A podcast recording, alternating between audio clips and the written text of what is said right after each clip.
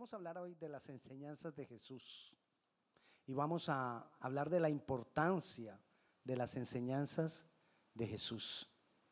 Uno de los mayores propósitos que vemos en Jesús, uno de sus mayores ministerios aquí en la tierra de Jesús fue enseñarnos, conocido como el gran maestro. Para nosotros debemos saber que Él es Dios, pero cuando estuvo aquí, él se manifestó como el, gran maestro. Y comencemos por lo siguiente, cuando Dios crea al ser humano, cuando Dios nos crea nos da libre albedrío. En este libro albedrío es la libre albedrío es la voluntad y la capacidad de yo escoger. Y una de las principales cosas que yo debo decidir y que Dios me dio la libertad es si yo escojo amarlo o no amarlo. Él quería que las personas que lo amaran fuera por voluntad propia y no porque se sintieran obligados a amarlos. Amarle, entonces nos da ese libre albedrío. Pero cuando Él nos da el libre albedrío, Él lo que quería y lo que ha esperado a través de todos los tiempos es que nosotros en nuestra libertad decidamos amarlo a Él. Eso era lo que Él esperaba. Entonces, así como Él nos da libre albedrío, Él también establece leyes. Y las leyes tienen un propósito. Sus leyes las establece porque Él no quiere que nosotros seamos independientes. Nos da el libre albedrío para que nosotros, por decisión propia, por voluntad propia, decidamos depender de Él. Decidamos no ser independientes que no haya anarquía. La anarquía es que no haya gobierno. Es lo que quisiera todo el mundo. Que nadie me gobierne, que nadie me diga qué tengo que hacer. Yo sé lo que tengo que hacer. Yo sé. Y entonces eso nos lleva a independencia de Dios. Lo que Dios quería era que nosotros dependiéramos de Él. Porque nosotros no fuimos diseñados ni emocionalmente ni intelectualmente para ser autónomos. Entonces siempre vamos a tener que depender de algo o de alguien. Y cuando muchas veces nos creemos que no necesitamos de nadie, si estamos de pronto cayendo en que estamos dependiendo de algo, muchas veces, la mayoría de veces el dinero. Pero no nos damos cuenta, creemos que estamos haciendo lo que nosotros queremos, mentira. Estamos siendo dominados, estamos siendo manejados por un sistema. Y creemos, ay, es que yo hago lo que yo quiera. Hey, fuimos diseñados y aquí nos meten una cantidad de cosas por las cuales nosotros creemos y a las, aquellas cosas a las que creemos por ellas somos dominados. ¿Qué quería Dios? Nos da las leyes para ponernos límites porque cuando uno no tiene límites, uno va cediendo, va cediendo, va cediendo, va cediendo y cuando menos piensa, está rodando. Entonces Él establece límites. Las leyes que Dios establece tienen el propósito demostrarnos lo que Dios esperaba de nosotros y lo que para Él es moral y lo que para Él no es moral. Ese es el propósito de las leyes. Entonces, estoy comenzando hablando de las leyes. Dios a través de la ley establece límites para que no nos desviemos. ¿Y qué hemos hecho los hombres con las leyes? Hemos hecho tres cosas. Uno, ignorarla. Dos, manipularla. Es decir, cuando me conviene, sí, pero cuando no me conviene, entonces no. Y tres, tratarla con hipocresía. Ante los demás, me muestro como que estoy tratando de agradar a Dios, pero cuando estoy solo, me olvido de la ley. ¿Cómo esa hipocresía es tontería? Porque si Dios puso las leyes, hablo de las leyes que Dios estableció en cuanto a la moralidad, si Dios puso las leyes, Él fue el que las puso, y yo estando por ahí solito, creo que me la puedo saltar. ¿No crees tú que el que les puso las leyes, que es Dios, se está dando cuenta qué estás haciendo tú? Claro. El juez mismo te está viendo. Entonces es hasta tontería. Pero igual tratamos de ser hipócritas con la ley. Entonces Jesús viene a salvarnos, pero también a capacitarnos para que podamos agradar a Dios. Recuerde, cuando Dios nos da libre albedrío, nos da libre albedrío, pero para que nosotros decidamos agradarle a Él. Entonces viene Jesús a salvarnos, pero también a capacitarnos para que nosotros podamos agradarle a Él, a Dios. Y vino a comenzar por el principio. ¿Cuál era el principio? Cumple la ley. Pero yo no voy a poder cumplir la ley si no dependo de Dios. Entonces Jesús comienza con el principio, que nosotros aprendamos a depender de Dios. ¿Qué dice Juan 1.12? Juan 1.12 dice que más a todos los que le recibieron, a los que creen en su nombre, les dio el derecho de ser hijos de Dios. Cuando habla hijos de Dios está hablando de una relación. Cuando yo tengo una relación con Dios, dependo de Él. Entonces Él nos empieza a hablar desde el principio. Jesús nos empieza a decir, hey, quiero que tengas una relación conmigo. El Padre nos empieza a decir, quiero que tengas una relación de hijo conmigo, de dependencia de mí. Nosotros normalmente estamos buscando a Dios por beneficio, no por dependencia. Pero lo que Dios nos ha querido enseñar es que debemos buscarlo por tener una relación con Él, por experimentar una relación con Él, no por el beneficio que Él nos dé. El beneficio vendrá, pero que no lo busquemos por eso.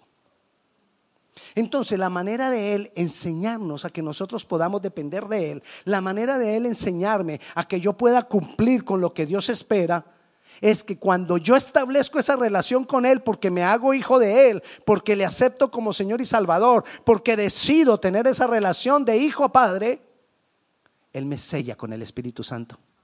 Efesios 1:13 dice, mas a los que recibieron la palabra, a los que creyeron esa palabra, a los que han creído el Evangelio, son sellados con el Espíritu Santo. ¿Qué hace el Espíritu Santo? El Espíritu Santo te empieza a llevar, a enseñar, a decir cómo agradar a Dios. No hay otra forma de agradar a Dios. Si nosotros tratamos de agradar a Dios sin la obra del Espíritu Santo en nosotros, es imposible. Entonces el Señor nos deja el Espíritu Santo y nos sella con el Espíritu Santo de Dios. ¿Y qué viene a hacer el Espíritu Santo? Si usted está memorizándose algunos versículos, el versículo que nos vamos a memorizar hoy es este, Juan 14, 26. ¿Qué dice Juan 14, 26? Mas el consolador, el Espíritu Santo, a quien el Padre os enviará. Pare un momentico. ¿Cuándo nos los envía?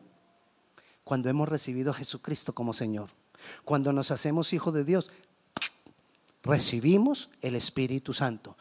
Mm, el Padre enviará en mi nombre, Él os enseñará. El Espíritu Santo nos va a enseñar todas las cosas y nos hará recordar todo lo que Jesús ha dicho. ¿A qué vino Jesús? A enseñarnos a enseñarnos cómo poder cumplir la ley, a enseñarnos cómo poder agradar a Dios. Pero esas enseñanzas, el Espíritu Santo, que ya está en nosotros, nos las revela. El Espíritu Santo nos muestra. El Espíritu Santo nos habla. El Espíritu Santo nos hace discernir. Discernir es, por ejemplo, cuando tú estás frente a algo y tomas una actitud que no es por dentro hay algo que te empieza a decir el Espíritu Santo, no debiste haber hecho eso. Y empiezas tú ya una lucha dentro de ti. Y ahora me toca pedir perdón. Y la persona que empezó el problema fue el otro. Pero como yo reaccioné indebidamente, ahora me toca pedir perdón a mí. Quizás el otro no tiene el Espíritu Santo, pero yo lo tengo. Y entonces el Espíritu Santo empieza, pide perdón pide perdón y entonces tú empiezas a luchar con tu carne. Tu carne no quiere pedir perdón. Porque es la verdad, la carne no quiere pedir perdón. Y hay una, hay una guerra entre la carne y el espíritu dentro de nosotros. Y el espíritu te dice, tú eres cristiano. El que es espiritual aquí eres tú. Tú eres el Hijo de Dios. Tú eres el que tiene que pedir perdón. Y entonces tú empiezas a levantar argumentos, ¿no? Pero es que él fue el que me ofendió primero. Pero es que mire todo lo que me dijo. Y mira todo eso. Entonces, con todos esos argumentos, muchas veces venimos y decimos, ok, voy a pedir perdón. Te perdono porque tú me hiciste esto, esto, esto, esto, esto. Y el Espíritu Santo te dice, ey, ey, ey, ey, para. Estás reclamando. Sigue reclamando. Tienes que humillarte, tienes que pedir perdón con humildad. No le saques al otro lo que te hizo. Y entonces todo eso empieza a ser el Espíritu Santo en nosotros. Así va obrando el Espíritu Santo en nuestras vidas. Entonces, Jesús nos enseña. ¿Para qué nos enseña Jesús? Nos enseña para que nosotros podamos cumplir con lo que Dios espera de nosotros. Mi vida va a mostrar si verdaderamente yo tengo a Jesús. Mira lo que dice Mateo 5:17. Jesús viene a darnos el cómo agradar a Dios y nos enseña. Y mira lo que dice. No penséis que he venido a quitar la ley. Hay una discusión entre los cristianos. Ay, pero es que eso es del Antiguo Testamento, eso es ley. ¿Qué dice Jesús? Yo no vine a quitar la ley o los profetas. ¿Qué es la ley o los profetas? O la ley y los profetas, dice en algunas versiones.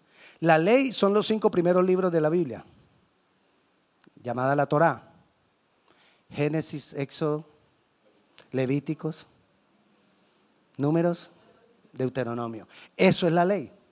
Todos los demás libros del Antiguo Testamento eran llamados en la época de Jesús los profetas.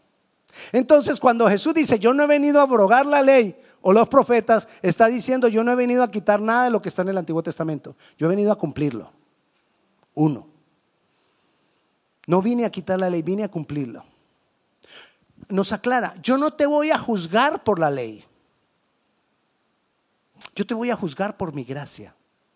Es decir, no te voy a juzgar, pero tú necesitas agradarme.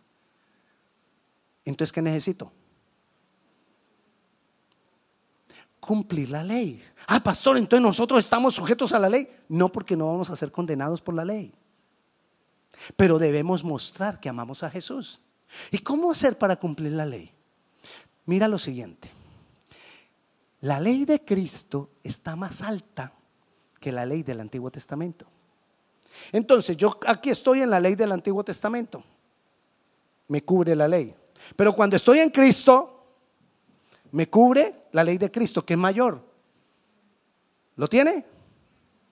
Y miremos un ejemplo entre la ley del Antiguo Testamento y la ley de Cristo.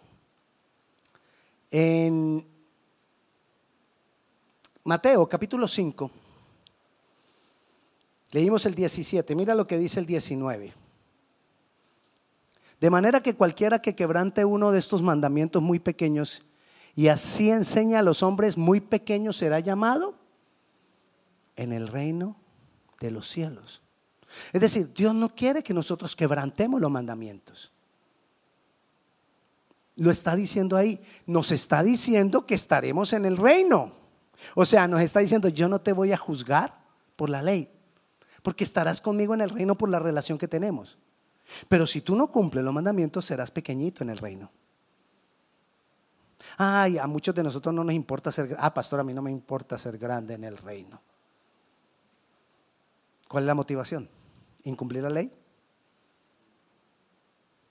Si nosotros tenemos a Cristo y tenemos al Espíritu Santo, nosotros podemos cumplir la ley. Dios no viene a mirar, Jesús viene a mirar la condición de nuestro corazón para cumplir la ley. Vayamos más allá, vayamos al versículo 21 del mismo Mateo 5. Dice, ¿oíste que fue dicho a los antiguos? Mira el paralelo de la ley del Antiguo Testamento y la ley de Cristo. ¿Oíste que fue dicho a los antiguos? No matarás. Y cualquiera que matare a otro será culpable de. Eso decía la ley. Y mira, sigamos leyendo, mira lo que dice Jesús oíste que fue dicho a los antiguos, el versículo 22. 22. 22. Bueno, se lo leo. Mateo 5, 22. Pero yo os digo, mire cómo es la ley de Cristo. Pero yo os digo que cualquiera que se enoje contra su hermano será culpable de juicio. ¿Cuál es mayor? La de Cristo. La de ellos decía, solo si lo matas. Entonces, ¿qué hacían ellos? Le daban palo, pero no lo mataban. ¿De verdad? El hecho de no matarlo, pero me sacó la rabia y yo le, le doy y le doy hasta dejarlo moribundo, pero me aseguro de que no va a morir. Así no tengo juicio. Entonces Jesús viene y te dice, ah, ah, ah, es que el problema no es lo que tú hagas, el problema es lo que hay en tu corazón. Lo que contamina no es lo que viene al hombre, lo que contamina es lo que sale de nuestro corazón. Así que ya cuando tú te enojes con él, cuando tú ya le digas fatuo, cuando tú ya lo insultes, cuando tú solamente, así no lo golpees, pero lo insultes, ya estás igual. Entonces, ¿cuál ley es mayor? La de Jesús. Si yo busco cumplir la ley de Jesús, voy a estar por encima de la otra ley. Entonces, contra tales cosas no va a haber juicio. Sigamos un poquito más adelante. Jesús nos da otro ejemplo. Pero vayamos al versículo 23. 23. 23. Por tanto, si traes tu... Ah, está diciendo, aquí hay otro ejemplo, está diciendo, si tú tienes algo contra tu hermano y vienes y traes una ofrenda a Dios, para ahí la ofrenda, ve y arregla con tu hermano y luego ven y trae con libertad la ofrenda a Dios. Porque ¿qué hacían ellos? Tenían una cantidad de enemistades y todo eso, y después venían trayendo una ofrenda a Dios y como traían una ofrenda a Dios, yo ofrendo a Dios. Ah, yo estoy bien con Dios. Ah, ah, ah, ah, Jesús dice, no, no, no, no, no, no, no. Está bien la ofrenda, párala ahí, pero ve y arregla tu problema. Porque yo estoy mirando es el lo que hay en el corazón. Miremos lo que dice el versículo 27 y 28. Oísteis que fue dicho, no cometerás adulterio. Y el 28. Ah, bueno, ¿qué hacían ellos? Hacían de todo, pero no llegar al coito. Porque cuando llegaban al coito ya era el adulterio. Pero hacían todo lo demás. Y Jesús les dijo, no, no, no, no, no, no, no, no. Eso dice la ley. Mi ley es más alta. Yo os digo que cualquiera que codicia a la mujer en su mente, ya, ya la regó. Ya hizo mal. Entonces, ¿qué hace Jesús? Jesús dice, mi ley es más alta. Y te la voy a resumir en dos mandamientos. Que si tú procuras por esos dos mandamientos, no va a haber ley que te juzgue. Y entonces nos dice Marcos capítulo 12, 28. Mira lo que nos dice, Él nos da dos mandamientos. Acercándose uno de los escribas que lo había oído disputar y sabía que los había respondido bien, le preguntó, ¿cuál es el primer mandamiento de todos? Y Jesús le responde, ahí seguidamente, le dice,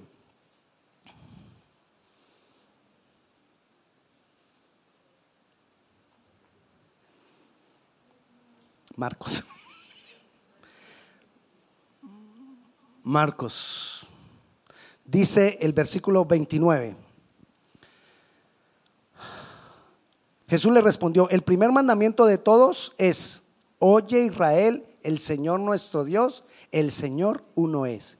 Y amarás al Señor tu Dios, dice el 30, con todo tu corazón y con toda tu alma y con toda tu mente y con todas tus fuerzas. Y este es el principal mandamiento. ¿Qué es lo que nosotros tenemos que mirar? No te fijes en la ley, no te fijes en la ley del Antiguo Testamento. Fíjate en esta ley. Ama a Dios por encima de todas las cosas. Eso va a cubrir cualquier ley del Antiguo Testamento porque la ley de Cristo es más alta. Y el segundo mandamiento dijo seguidamente ahí Jesús, y el segundo es semejante, amarás a tu prójimo como a ti mismo. No hay otro mandamiento mayor que estos dos. Entonces, la ley de Cristo que nos dice, abarca toda la ley del Antiguo Testamento. Ama a Dios y ama a los demás. Cualquier cosa, tú la vas a cubrir con esos dos mandamientos. Cualquier mandamiento del Antiguo Testamento está cubierto por estos dos mandamientos. Entonces, Dios, ¿qué hace, el, ¿qué hace Jesús? Jesús nos da estas enseñanzas, pero a uno se le olvidan. El Espíritu Santo viene a capacitarnos para yo poder amar a Dios por encima de todas las cosas. Amar a Dios por encima de todas las cosas me hace que yo pueda pensar muchas veces, ¿será que voy a la iglesia o no? Tengo como pereza. Está frío. O sea que no estoy hablando de hoy. Está frío. Parece que va a nevar. Dice el weather que va a nevar a las 3 de la tarde. Entonces mejor no voy al servicio de las 10.45. No, ni, ni voy hoy. Porque de pronto neva a las 3 de la tarde. Así somos. Mejor me quedo aquí entre las cobijas. Y se queda entre las cobijas. ¿Está amando a Dios por encima de todas las cosas? No. Necesitamos sacrificar como Él sacrificó. Les contaba yo ayer a los varones, tuvimos un desayuno de, de hombres ayer muy rico, comimos mucho como siempre. Y les decía yo hablándoles del compromiso. Iban a hacer una comitiva los animales para comer algo. ¿Saben qué es comitiva? Vaca, dicen en, mi, ciudad. Eh, una, ¿Cómo dicen en Centroamérica? Cabuda. Eso suena como el Medio Oriente, pero bueno. Vamos a hacer una cabuda y se hacen su cabuda. Es que cada uno pone algo. ¿Lo tiene? Ok, entonces los animales se reunieron y el conejo dijo, yo pongo una zanahoria que tengo allí guardada. Ok, tenemos la zanahoria, Abraham. La vaca dijo, orgullosa, dijo, yo pongo la leche, el queso y la mantequilla. Y todos, ¡va! El cerdo dijo, yo pongo el tocino. ¿Cuál se comprometió? El cerdo. Porque para poner el, cocino tenía, el tocino tenía que morir. Los demás ponían algo que tenían, algo que no les demandaba sacrificio. Y nosotros muchas veces amamos a Dios de esa manera. Tratando de hacer algo que no nos demande sacrificio. Tratando de darle algo que no me demande sacrificio. Pero el verdadero compromiso es cuando me demanda un sacrificio. Cuando yo me tengo que negar a algo por ese amor. Él se negó a su propia vida. Él no tenía que morir por nosotros, pero murió por nosotros. Se sacrificó por nosotros. ¿Y qué espera Él de nosotros? Que nosotros sacrifiquemos algo por Él. Tenemos libre albedrío, tenemos libertad para que hacer lo que queramos. Pero Él está esperando que por voluntad propia nosotros digamos, voy a sacrificar esto por estar con Dios. Voy a sacrificar esto por aprender más de Él. Y entonces Él quiere enseñarnos y nos da el Espíritu Santo para que nosotros podamos lograrlo. Pero necesitamos la decisión, necesitamos la iniciativa, necesitamos tomar la decisión. Dios, no, Dios quiere salvarnos, uno. Dios no quiere que seamos de los pequeñitos en el reino. Él quiere que nosotros podamos cumplir lo que Él espera de nosotros. Dios quiere que seamos felices aquí en la tierra. Y no hay otra manera de ser felices en la tierra sino cuando nosotros estamos dependiendo de Él porque estamos completos en Él. Cuando nosotros seguimos a Jesús, nosotros vamos a estar completos en Él. Vamos a poder tener felicidad en la tierra. Él quiere salvarnos en la eternidad. Él quiere que no seamos de los pequeñitos en el reino. Y Él quiere que mientras estemos aquí, nosotros podamos disfrutar estar aquí. Las enseñanzas de Jesús reveladas por el Espíritu Santo cambió la vida de los discípulos. Las enseñanzas de Jesús reveladas por el Espíritu Santo cambió la forma de ver las cosas a los discípulos. Los sacó de los temores, los sacó de su comodidad para que pudieran tener la decisión de dar el tocino, de sacrificar algo. Los envió a hacer la voluntad de Dios y ellos estuvieron dispuestos porque tenían el Espíritu Santo.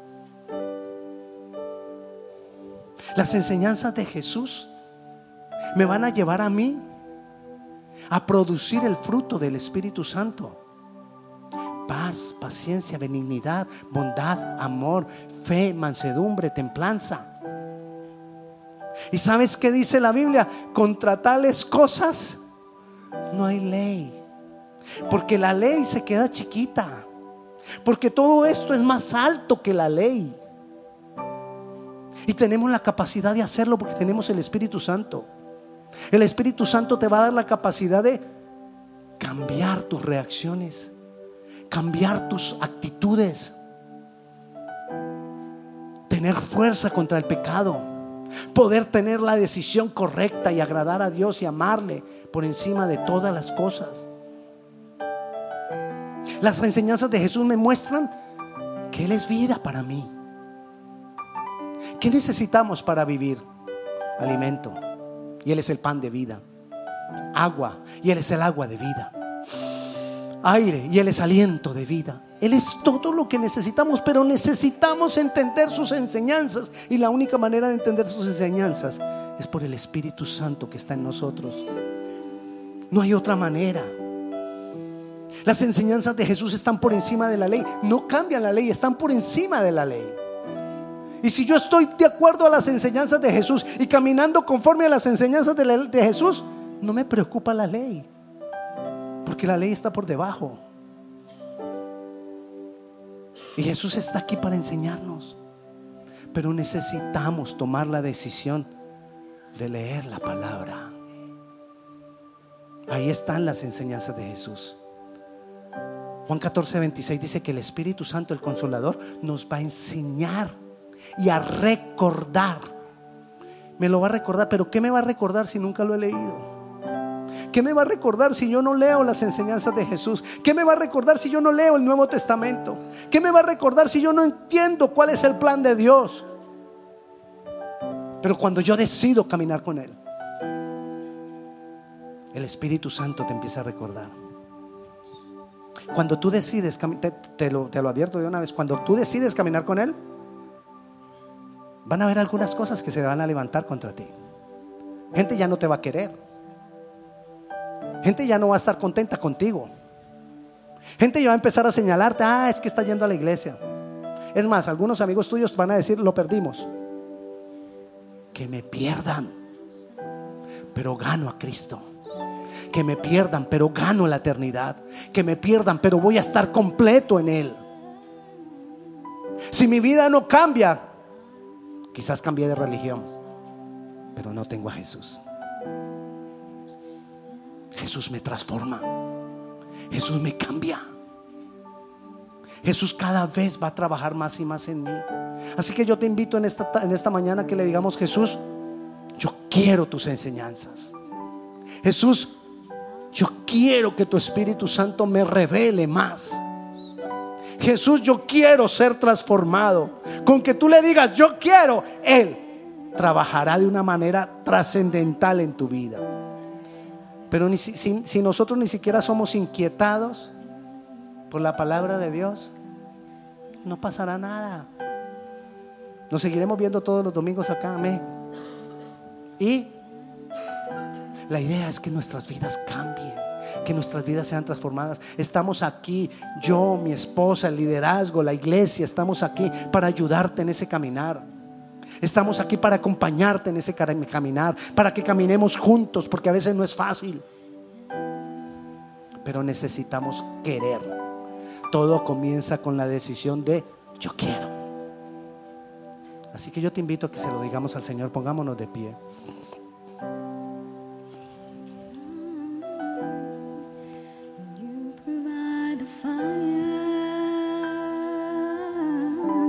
Oh Señor Jesús. Oh Señor Jesús. Te damos gloria, te damos honra. Gracias por tu obra, Jesús. Llénanos, Señor, de tu Santo Espíritu para poder tomar la decisión de amarte por encima de todas las cosas para poder tomar la decisión de amarte con nuestra mente, con nuestro corazón, con nuestra alma, con toda nuestra fuerza, con todo nuestro ser. Para poder tener la decisión, Señor, de amar al prójimo, de amar a los demás, Señor. Es difícil, pero yo sé que en tu Santo Espíritu lo lograremos, oh Dios. Que podamos mostrar tu amor, Señor que podamos hacer lo que tú esperas de nosotros, que podamos agradarte como tú esperas que nosotros te agrademos. Señor, Te damos gloria, te damos honra y nos entregamos completamente a ti, Señor. Señor, escucha nuestra oración. Escucha cada persona que está tomando la decisión aquí. Escucha cada persona que te está diciendo, Señor, yo quiero. Señor, yo quiero. Escúchanos, oh Dios. Y así como transformaste a tus discípulos, transfórmanos a nosotros, los discípulos de hoy. Transfórmanos, Señor. Cambia nuestra manera de ver las cosas. Cambia nuestra manera de verlo todo. Te damos gloria y te damos honra. En el nombre de Jesús. Amén y amén. Y la paz de Dios sea con cada uno de ustedes. El Señor le bendiga.